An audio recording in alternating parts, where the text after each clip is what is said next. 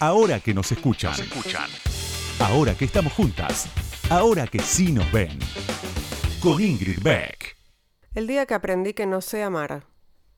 El bar simulaba un departamento vintage. Enfrente de nosotras unos güeros hablaban a gritos acerca de un negocio que iba de poca madre. Al fondo, un grupo de jazz tocaba estándares insípidos pero bien interpretados. Zeta y yo estábamos sentadas en el sillón para dos, bebiendo cócteles tan elaborados que desprendían colores tornasol bajo la tenue luz de una lámpara en la mesita atrás de mí. Tú nunca te has enamorado, dijo ella. Era parte de una conversación que empezó como tantas otras veces con la pregunta más común. ¿Tienes novio? Después de que le contesté que sí, Debimos de habernos quedado en la vacuidad cotidiana de una charla previa a emborracharse, o en las confesiones de un romance triste que crean lazos, aunque sean momentáneos, auspiciados por el alcohol. Pero no. Llegamos rápidamente a ese momento en el que mi compañía de esa noche afirmaba enfática que yo nunca me he enamorado. ¿Y cómo llegamos a la parte en que se descubre mi estatus de tullida sentimental? Con una respuesta que a lo largo de mi vida ha resultado más traumática para mis interlocutores que para mis parejas. Tengo una relación abierta.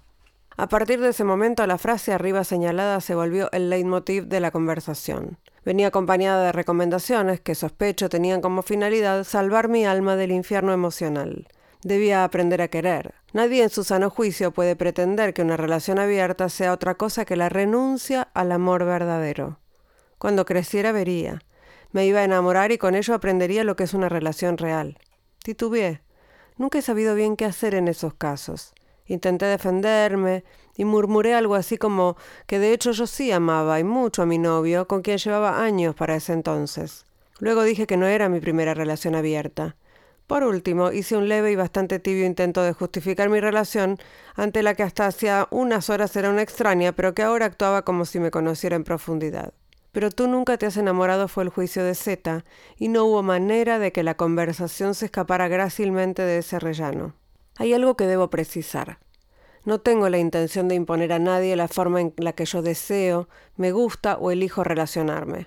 Nunca he ido por la calle con una pancarta en letras rojas que diga muerte a la monogamia.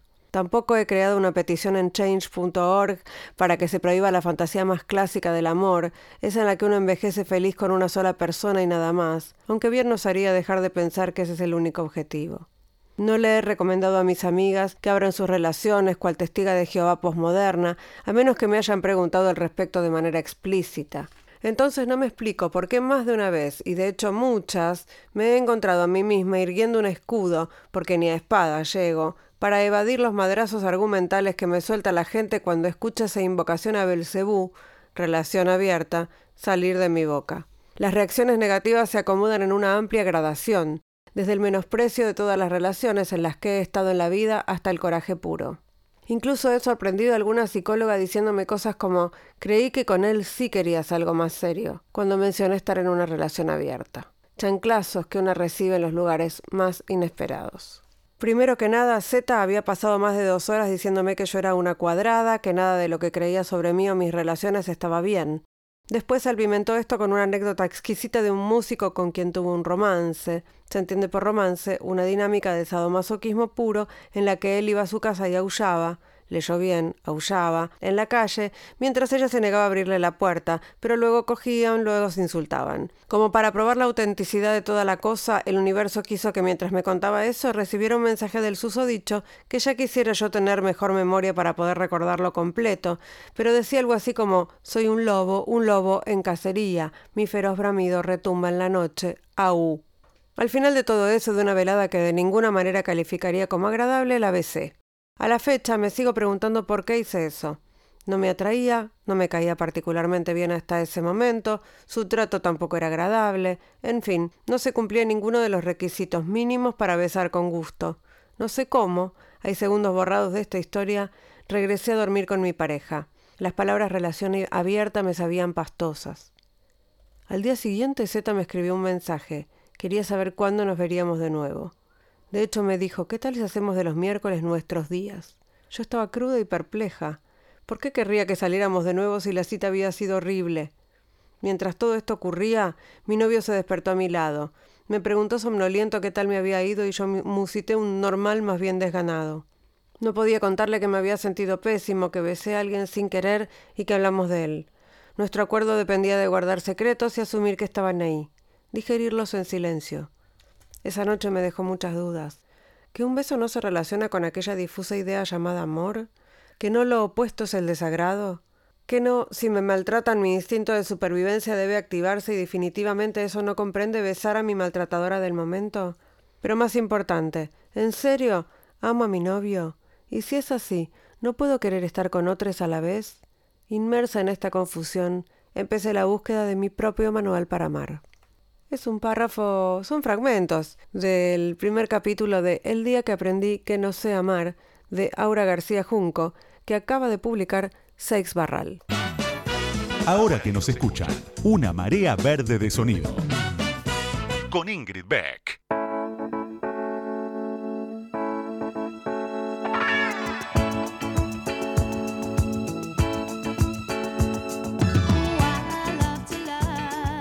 Muy buenas noches, bienvenidas, bienvenidos, bienvenidas. Entre tarde a la canción, a la cortina, porque estoy reventada. Estamos llegando a fin de año remando en dulce de leche repostero, ¿no? Con casos positivos bastante cerca, eludiendo así como uno puede, haciendo ups al virus y haciendo wops a, todo lo que implica el, el, fin de año. Y esta idea, ¿no? De que empieza un año nuevo y eso cambia las cosas cuando en realidad es otro día. El primero de enero es otro día, el 2 de enero es otro día y de otro día. No sé qué pasa con los calendarios, ¿no? En nuestras cabezas. Bueno, después de estas reflexiones tan profundas, les cuento que hoy vamos a entrevistar a Gala Díaz Langú, que es entre otras cosas, directora ejecutiva de CIPEC, que es uno de los grandes think tanks de este país, pero además, y sobre todo, es una especialista en temas de protección social y de géneros. Y hay mucho, mucho, mucho para hablar con ella del tema que ya saben me obsesiona, que tiene que ver con la diferencia, la desigualdad estructural entre, entre mujeres, identidades feminizadas y todos los demás, ¿no? ¿Cuánto, ¿Cuánta diferencia hay? ¿Y cómo hacemos para empezar a a cortarla. Así que enseguida hablamos con Galas Díaz Langú aquí en Ahora que nos escuchan y ya les anticipo que hay Ahora que nos escuchan 2022, por si no lo sabían. Así que ya, ahora quédense. Ahora que nos escuchan, ahora que vos me escuchás, te cuento algo más sobre la invitada de hoy. Ahí va.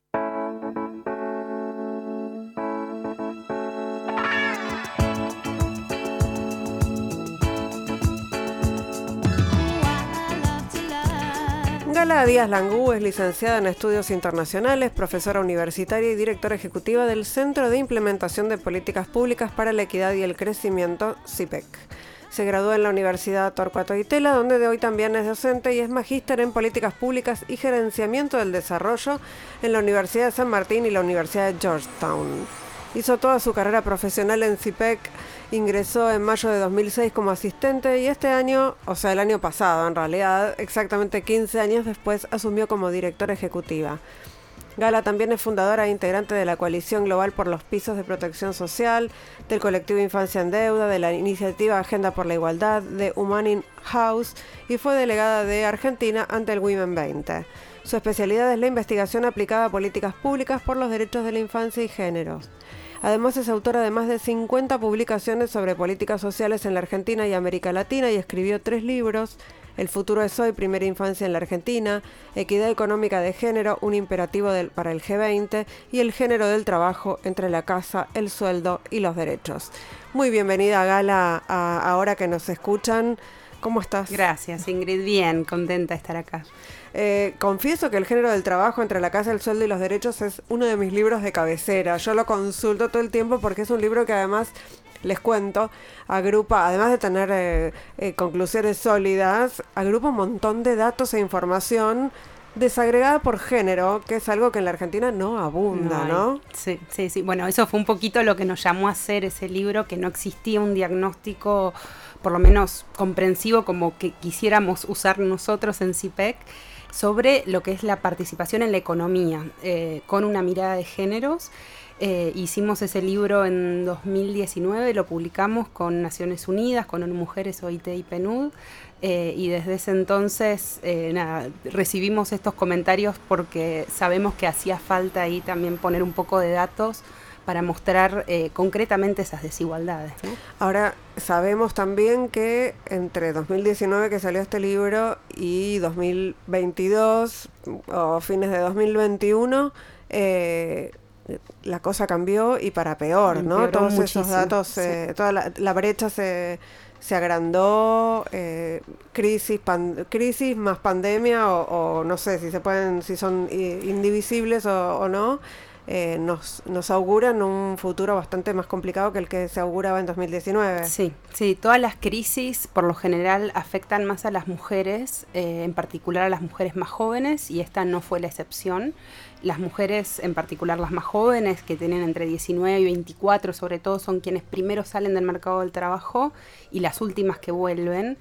Y esto eh, se da también porque hay como una intersección entre vulneraciones, ¿no? No es solo porque son mujeres, sino porque son mujeres de sectores también eh, socioeconómicos más bajos.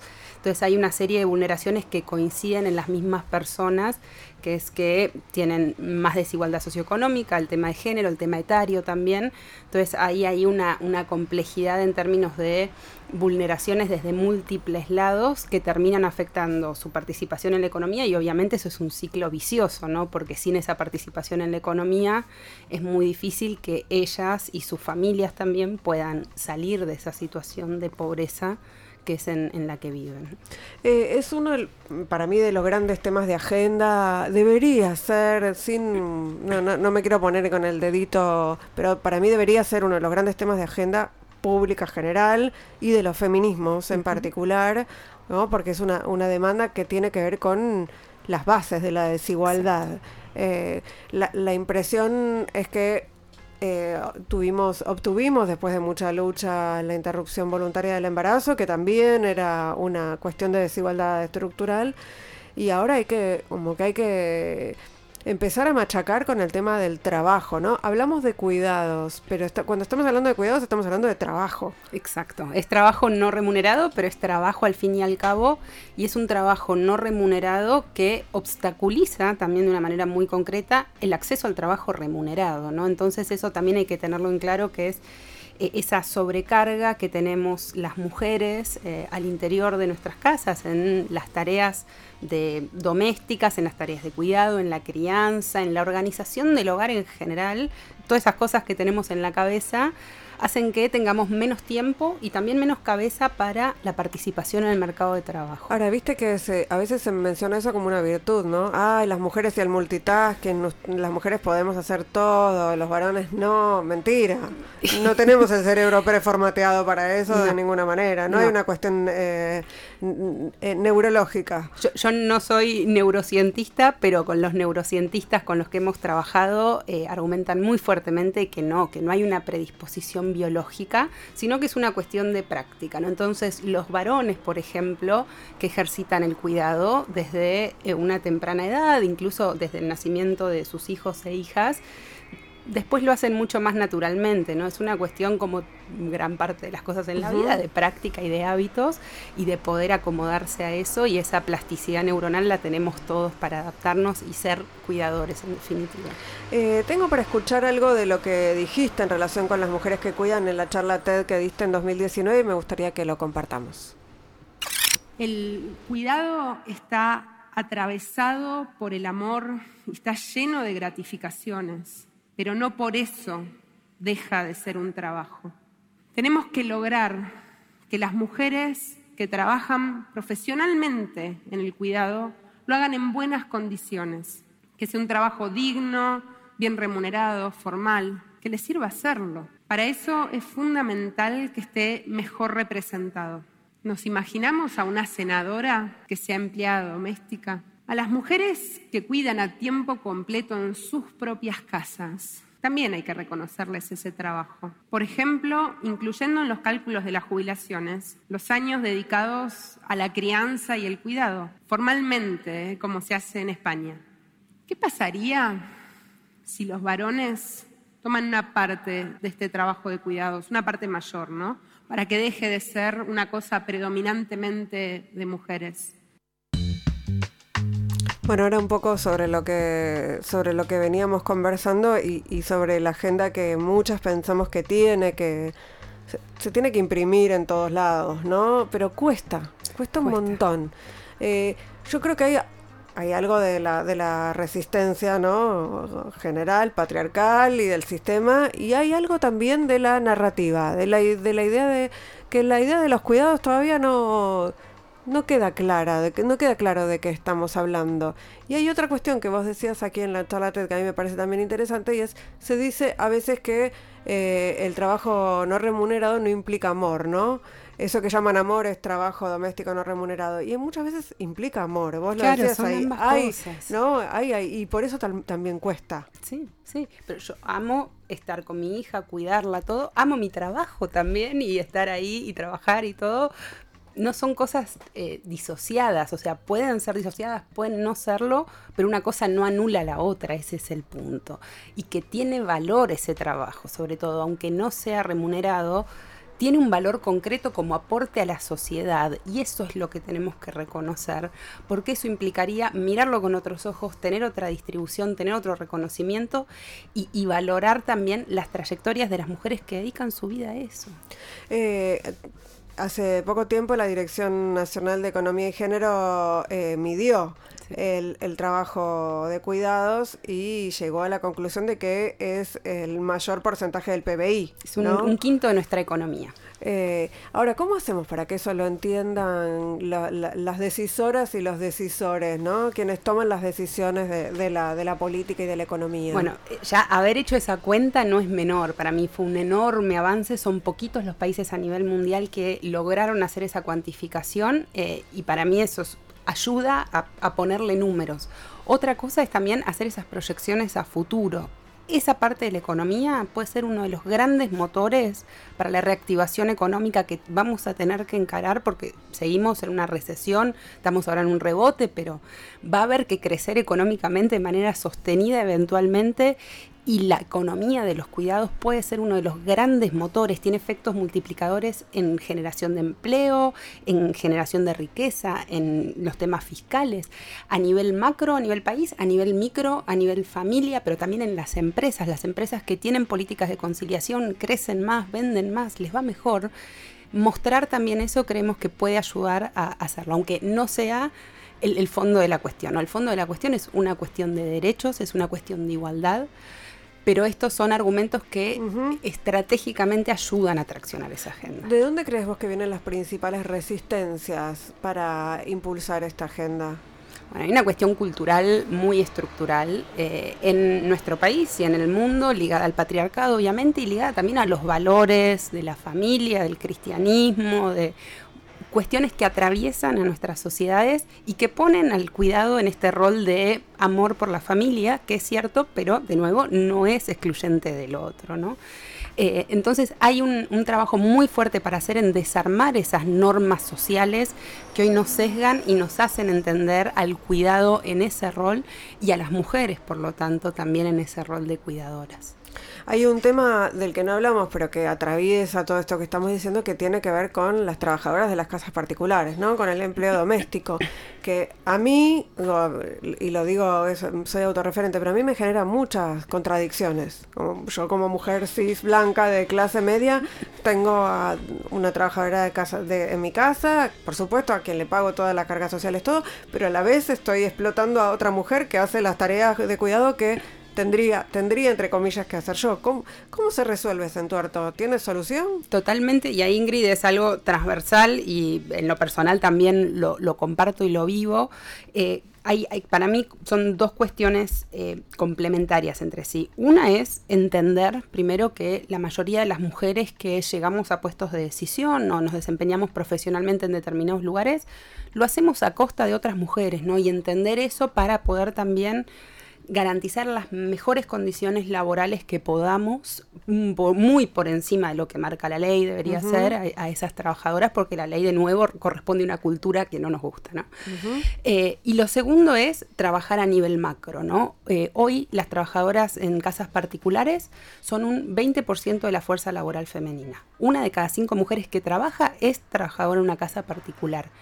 75% de ellas están en informalidad. ¿sí?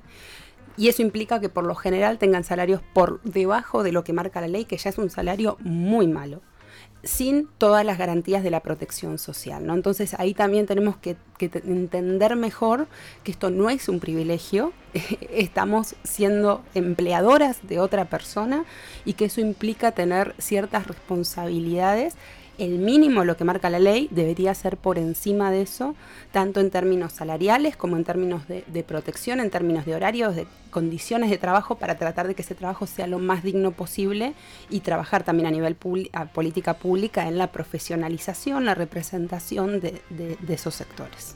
Estamos en ahora que nos escuchan en Radio con Vos, estamos charlando con Gala Díaz Langú, que es eh, directora ejecutiva de CIPEC y es especialista en temas que tienen que ver con con género, con derechos de la infancia, con protección social. Y ya volvemos. Vamos a escuchar. Hoy tenemos toda música navideña que nos, escribió, nos eligió Sergio Ciriliano y me encanta porque soy muy fan de todo lo que sea Navidad.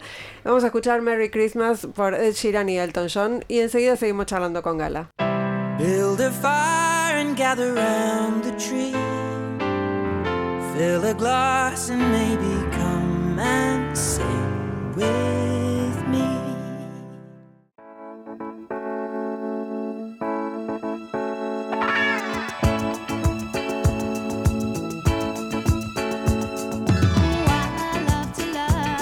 Segundo bloque de ahora que nos escuchan, estamos charlando con Gala Díaz Langú, que es eh, directora ejecutiva de CIPEC, que es el Centro de Implementación de Políticas Públicas para la Equidad y el Crecimiento y que lo podemos definir como que como un think tank. ¿Cómo podemos definirlo a, CIPEC para quienes no saben de qué se trata? CIPEC es una organización independiente eh, y trabajamos para mejorar las políticas públicas, tratando de llevar evidencia y una mirada de largo plazo a la, esfera pública eh, a nivel nacional, a nivel subnacional, en Argentina, pero también con otros actores, entendiendo que hay responsabilidades también más allá del Estado en tener una mejor estrategia de desarrollo.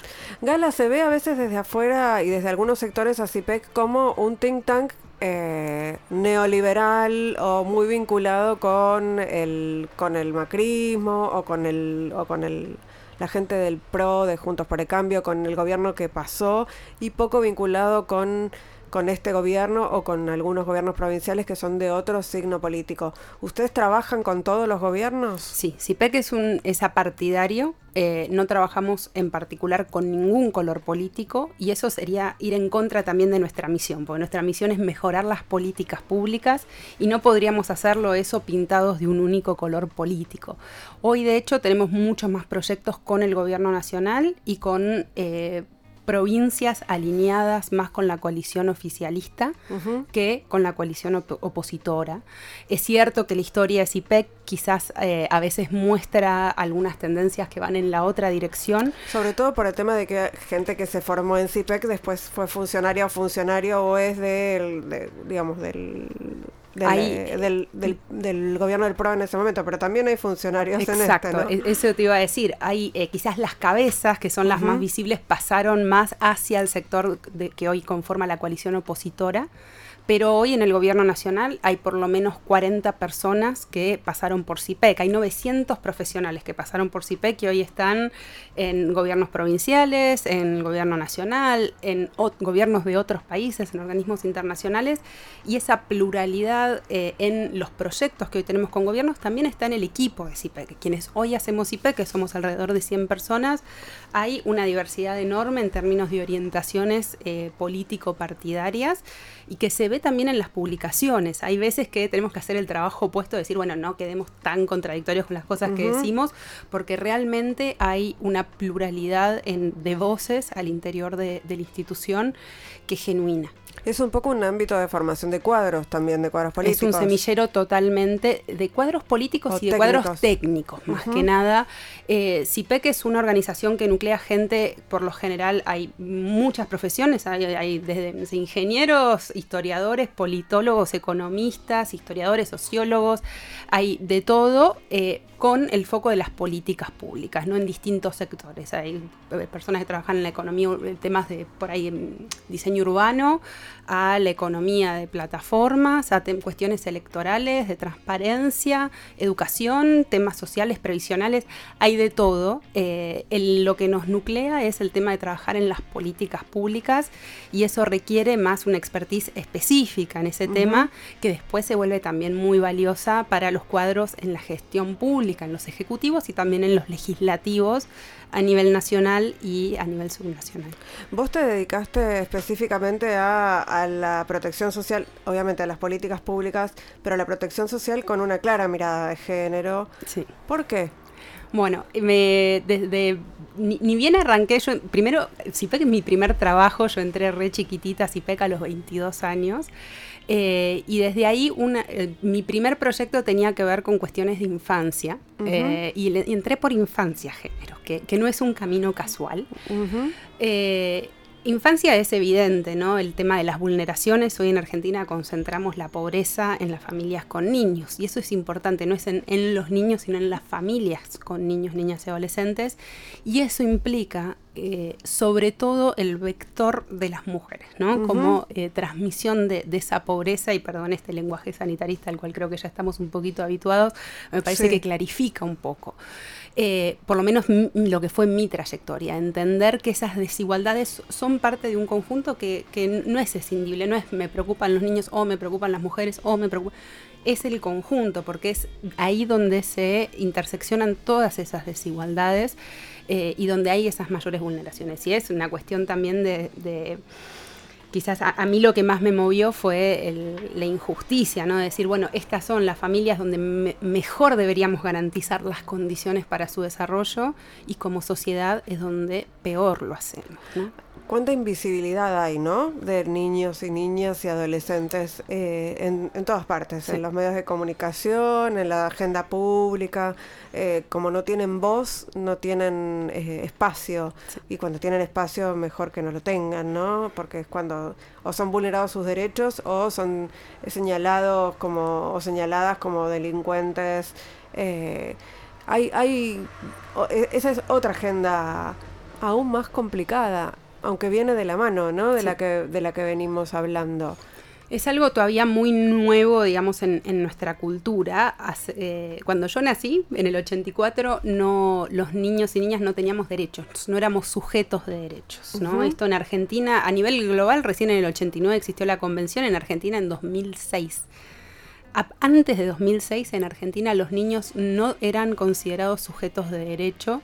Esto quiere decir que, o para aclarar, que el sistema era tutelar y que los niños eran más considerados una propiedad, una propiedad de, la familia o, del Estado en los casos de que no, no, tuviesen cuidados parentales los niños. Eh, con lo cual era una vulneración absoluta. Entonces pasar de ese esquema de decir, bueno, eh, mi hijo o mi hija son mi propiedad, a decir, bueno, no, son una persona que tienen derechos, tendríamos que entender mejor qué es lo que piensan, escucharlos, tienen preferencias, tienen derecho a pensar qué quieren hacer en su vida. Eh, hay una distancia muy grande ¿no? entre propiedad a, derechos y eso es lo que estamos tratando de transitar ahora con muchísimas dificultades, sobre todo en, las representaciones que tenemos de, esos niños en la vida pública en general, en particular en los medios, que tienden a estar también asociados con, esto que decías, ¿no? de, víctimas o victimarios, una de las dos. Eh, recién decías algo que me parece interesante también destacar y es, cuando hablamos de niñas y niños pobres, no es que hablamos de niños y niños aislados, pobres, como esas fotos que nos muestran, ¿no? Del el niño solo, sino que estamos hablando de familias, estamos hablando de mucha gente por debajo de la línea de pobreza y que no casualmente son esas familias que tienen niñas y niños. Y hablábamos antes además de que las más perjudicadas por la crisis son las mujeres con hijos e hijas que están eh, solas. Sí, son familias, y perdón, hago un doble clic ahí porque me parece muy importante. Que no es la familia como la, como la No, son familias por ahí con distintos formatos muy heterogéneos, al igual que en todas las clases sociales. Ya el modelo nuclear de familia no existe en ningún lado, es minoritario en Argentina. Eh, pero son familias en las que hay personas adultas que trabajan y mm. trabajan mucho más que el resto de las personas adultas en los otros estratos socioeconómicos. Las mujeres pertenecientes al 10% más pobre trabajan en promedio 14 horas eh, por día. Mm. Ocho de esas 14 son de no remuneradas. Mm. Trabajos de cuidado, trabajos comunitarios, trabajos de crianza, actividades domésticas. Entonces, ¿qué tiempo les va a quedar para trabajar de manera remunerada e, intentar salir de esa situación de vulnerabilidad en la que están, ¿no? Más aún aquellas que están solas, las madres solas que eh, tienen hogares monoparentales, que son en realidad monomarentales, eh, que tienen a su cargo la crianza y el cuidado de niños las mujeres solas no son las que están más sobre representadas en la base de la pirámide. En la base de la pirámide, por lo general, tenemos más hogares ensamblados porque esa mujer sola no sobrevive. Tiene que irse a vivir con sus padres, con su hermana, con su tía. Entonces, se, se, arman hogares más grandes. Las mujeres que pueden vivir solas, por lo general, es que tienen algún tipo de salida económica, que están por ahí en un estrato de clase media-baja, clase media, pero no están en, el piso de la pirámide. Están sobreocupadas, digamos, sobre Eh. pobreza de tiempo en todos los estratos económicos para las mujeres, pero especialmente en las mujeres más pobres. Eh, hay algo que atraviesa también todo esto que tiene que ver con lo que venimos hablando, con el, con el sistema de cuidados, con la brecha eh, y tiene que ver con las licencias. Y quería que escucháramos un audio en donde vos hablas de la diferencia entre las licencias por maternidad y paternidad, que, bueno, nada, es fácil, chicos, resuélvanlo. Hasta las leyes terminan diciendo que el cuidado es responsabilidad de mujeres. En Argentina, por ejemplo, la licencia por maternidad es de 90 días y la licencia por paternidad de dos días. Ya hay muchos países que salieron de esta situación. No es algo que pasa solamente en las series suecas en Netflix. ¿eh? Estoy hablando de Uruguay, Ecuador, en Argentina, con dos días de licencia por paternidad, les estamos diciendo a los varones que ellos tienen que cuidar a su trabajo. Les estamos diciendo a las mujeres que ellas tienen que cuidar a sus hijos. Y les estamos diciendo a las empresas que tienen que contratar varones. Bueno, clarísimo lo que estabas diciendo ahí, ¿no? O sea, está todo mal. hay, desincentivos para que haya una mayor corresponsabilidad, por lo menos, porque encima pensemos, o sea, la licencia por maternidad o paternidad es por el nacimiento, o sea, estamos dejando la cancha marcada desde los primeros días de vida de ese bebé o de esa beba. Y eso después, cuando el chico tiene 8 años y hay que llevarlo a fútbol, ¿quién lo va a llevar? O sea... Sí, ¿Y a quién, a quién van a llamar por teléfono de la escuela cuando pasa algo? ¿Y quién va a estar en los grupos de chats? ¿no? ¿Y quién se levanta de la reunión en el trabajo eh, para ocuparse de algo? ¿Y a quién lo miran bien y a quién lo miran mal eh, también por hacer eso? ¿no? Es, eh, son normas que refuerzan una cultura. Y al revés, cambiar esa norma podría ayudar a destrabar y deconstruir esa cultura. Eh, hay algo que tiene que ver también con eh, los varones que, eh, digamos, hay varones que han descubierto que compartir los cuidados de los hijos y las hijas, digamos, tiene sus, ventajas. y hay algunos que todavía tienen muchísima resistencia a, eso y, y es una entiendo que es un cambio cultural pero es durísimo, eso va a ser un trabajo durísimo. Y hay mucha resistencia también desde la, desde la política y desde la economía, digamos, desde el poder económico, desde el poder político, porque esto es claramente una cuestión de normativa, no hay... Eh, es hacer una ley, por ejemplo. Sí, y encima acá cuando hablamos de licencias por maternidad y paternidad estamos hablando solamente de trabajadores que están registrados, ¿no? Eh, la mayoría de quienes tienen hijos, más de la mitad en Argentina, hoy tienen puestos de trabajo que son o informales o son independientes, monotributistas, autónomos, que no tienen ningún tipo de licencia, ¿no? Entonces, encima acá estamos discutiendo una partecita ínfima de lo que es el universo de entender mejor cómo podríamos reconocer este trabajo que tiene muchísimo valor, que es cuidar a un bebé que nace en nuestro país. Estamos charlando con Gala Díaz Langú, que es directora ejecutiva de CIPEC y es especialista en protección social. Y estamos también escuchando temas navideños por la época del año. Y vamos a escuchar ahora Early Christmas Morning eh, por la gran Cindy Lauper. Y seguimos charlando con Gala Díaz Langú Ahora que nos escuchan.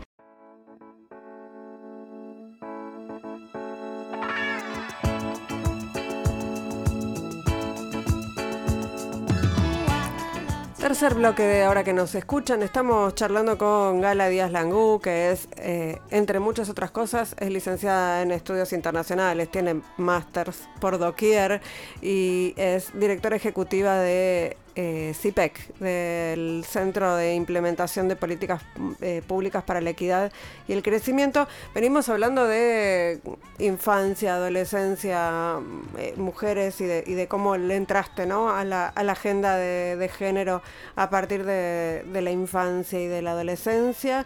y ¿Cuándo te, porque sos feminista, sé que sos feminista, eh, ¿cuándo te autopercibiste feminista? ¿Cuándo descubriste que eras feminista? Los anteojos violeta. Qué buena pregunta. Yo creo que fue por ahí 2008, 2009, que, que empecé a ver muy claramente cómo estas desigualdades se construían unas a las otras y cómo las desigualdades de género eran algo como muy evidente que hasta ese entonces no lo había logrado ver tan, tan claramente. Em, y eso lo, vi más que nada por el tema cuidados, ¿no? Como le entré por infancia, fue cuidados directamente como mi primer pie en, los temas de género. Después fui a, lo económico. Em, y, con ni una menos, que, que, sé que fue una enorme bandera tuya, eh, creo que ahí recién pude hacer el clic también con las distintas violencias y cómo también se, se co-construían con eh, las otras desigualdades, ¿no? Eh, el hecho de que vos estés hoy al frente de CIPEC habla también de una decisión bueno, aparte de que sea otra mujer, ¿no? Al frente, porque antes había, estaba Julia Pomares, eh, que siga siendo una mujer quien esté al frente de este centro de políticas públicas, también es la decisión de poner a una mujer que que se dedica a estudiar las desigualdades de género, ¿no? ¿Hay ahí una decisión política de poner el tema al frente? El tema de desigualdades es un tema central en la agenda de CIPEC en los distintos sentidos y ahí construyendo desigualdades de nuevo socioeconómicas, territoriales también, que es una parte muy fuerte de la agenda de CIPEC, de géneros y etarias, ¿no? Son, son las cuatro grandes desigualdades. Bueno, claro, que son, son la misma, claro. No, no es que son distintas cosas, es la misma, las mismas familias que viven las distintas desigualdades y ahí sí hay un foco muy fuerte eh, histórico también en CIPEC, que quizás no siempre se vio muy claramente hacia afuera, pero está en todos los trabajos desde 2002 hasta el presente, eh, en mostrar esas desigualdades y en tratar de construir un país más justo en todos esos sentidos y, al ser también eh, la primera directora ejecutiva que viene de los temas más sociales, todos los directores ejecutivos antes venían de la agenda más institucional, eh, ahí sí me queda muy claro que hay una decisión explícita del Consejo de Administración en poner un foco en esas desigualdades en un contexto de país donde claramente lo, amerita. Em, en, este año, en, el último evento de CIPEC, que pudo ser presencial porque el año pasado no se pudo lamentablemente hacer, el, el, evento de CIPEC, les cuento también a la audiencia, suele ser un lugar en donde se junta un montón de gente eh, muy, muy reconocida y que tiene que ver con los distintos espacios de poder, ¿no? De, desde los funcionarios públicos y funcionarias públicas, empresarios y empresarias, del oficialismo, de la oposición, y se genera ahí toda una situación, digamos, es una situación de, de lobby o de, o de charla o de no sé cómo se llama. Networking le, decimos para que... Eh, pero sí, es, se, se, se, hace un... se chusmea un poco, ¿no? Y, y, y suele ser algo muy... este esperado por algún por, la clase dirigente, me parece. Em, este año el tema fue eh, Democracia 40 años. Eh, vamos a escuchar un, un, fragmentito de la presentación de Gala en el lanzamiento de Democracia 40 y ahora nos vas a contar de qué se trata. El 10 de diciembre de 1983, mi mamá estaba embarazada de cinco meses. Nací en abril de 1984. Viví toda mi vida en democracia. Formo parte del 60% del país que siempre pudo elegir a quienes gobiernan. ¿Sabían que de los 45 millones de personas que hoy vivimos en Argentina, somos 27 millones quienes nacimos después de diciembre del 83? ¿Qué nos dicen estos datos, Gala? Bueno, que tenemos un enorme logro que a veces pasa desapercibido, que es que tenemos más de la mitad de la población de nuestro país que no conoce una dictadura, que siempre logró vivir en democracia y eso es un enorme logro, obviamente las generaciones que sí tuvieron que atravesar esas dictaduras eh, y es un consenso y un acuerdo que tenemos a nivel societal que hoy ya no se ve porque no se cuestiona, ¿no? Entonces queremos mm. un poquito ponerlo en valor y decir, este consenso no es menor porque pudimos resolver un problema que en el pasado supo ser estructural. Tuvimos décadas y décadas de pasar de democracia a dictadura, de golpes cívico-militares constantes y que ahora eso ya no es parte de las opciones del menú político.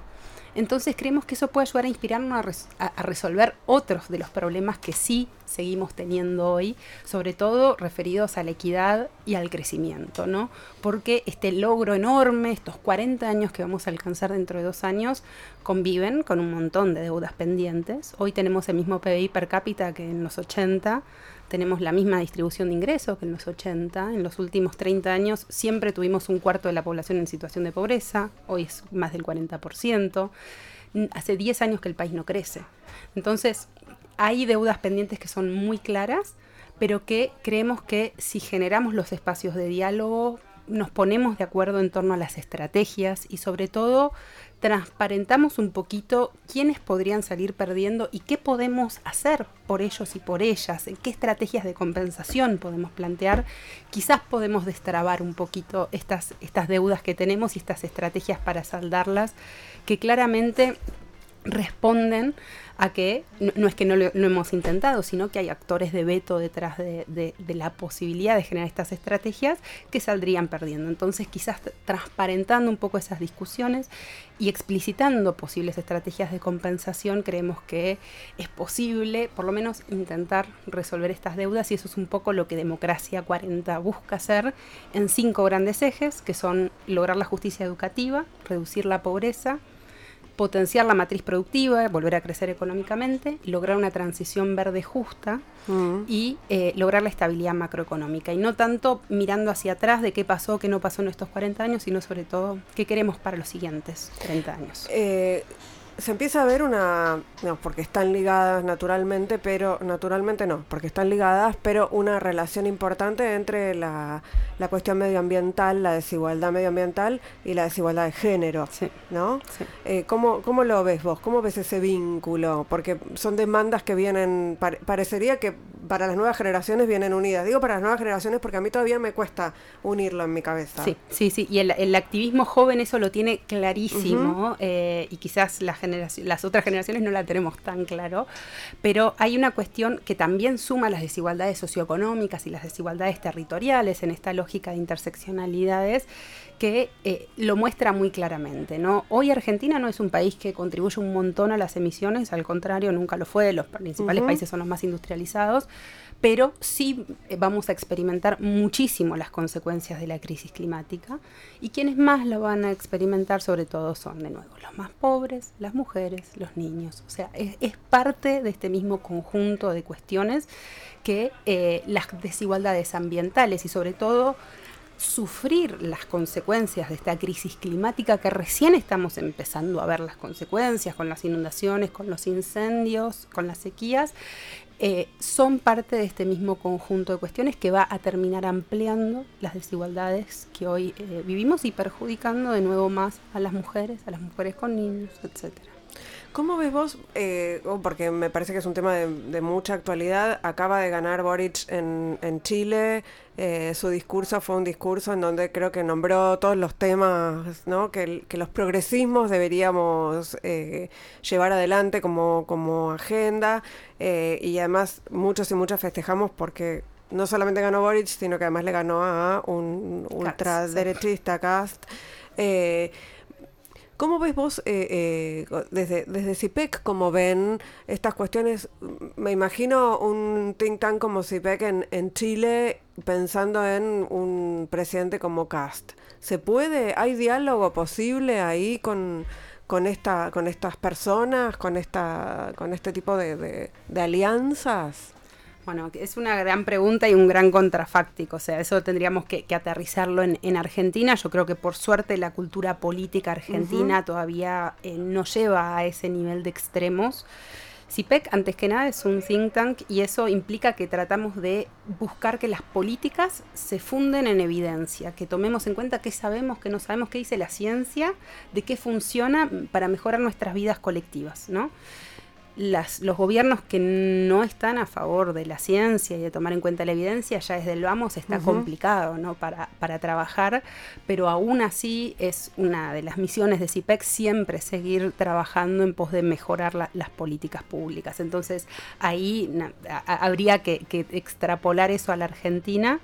Eh, sé que otros think tanks con los cuales trabajamos eh, mucho en, en Chile estaban sumamente preocupados con la posibilidad, eh, por suerte no, sucedió el domingo, pero eh, sería una condición difícil por lo menos para, para trabajar.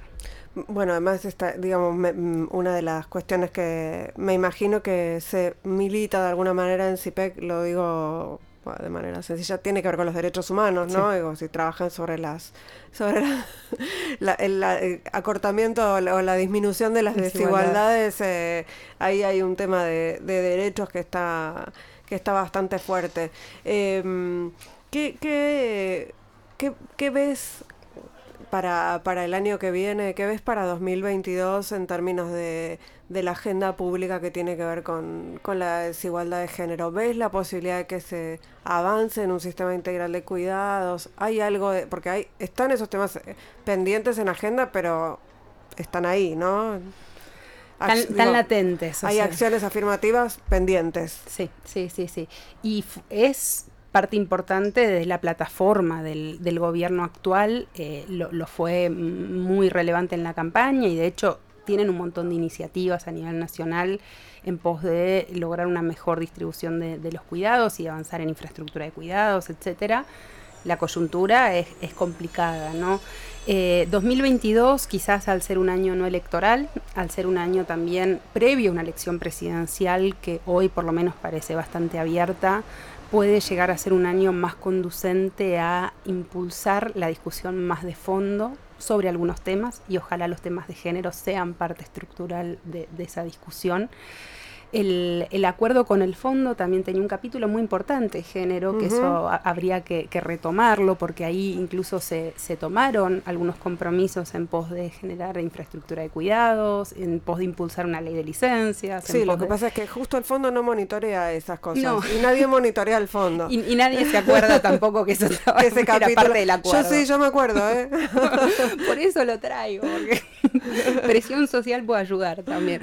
Em, pero más allá de eso, em, en, los contextos de recesión económica, por lo menos de no abundancia económica, la cuestión de género suele quedar como algo lindo que podríamos llegar a tener en un contexto mejor. Y no se ve como una parte estructural de lo que podría ser esa recuperación económica. Entonces, es también una cuestión estratégica, creo, acercar esa agenda y decir, si queremos e, eventualmente cambiar la orientación del ciclo macroeconómico, si queremos lograr mayor estabilidad, si queremos volver a crear empleo, si queremos potenciar nuestra matriz productiva, tenemos que incluir la agenda de género de una manera mucho más fuerte en la discusión pública y en particular en la discusión de políticas públicas. Clarísimo, Gala Díaz Langú, directora de CIPEC, estuvo aquí en Ahora que nos escuchan. Muchísimas gracias por estar este Gracias, Ingrid. Nos seguimos encontrando, seguro.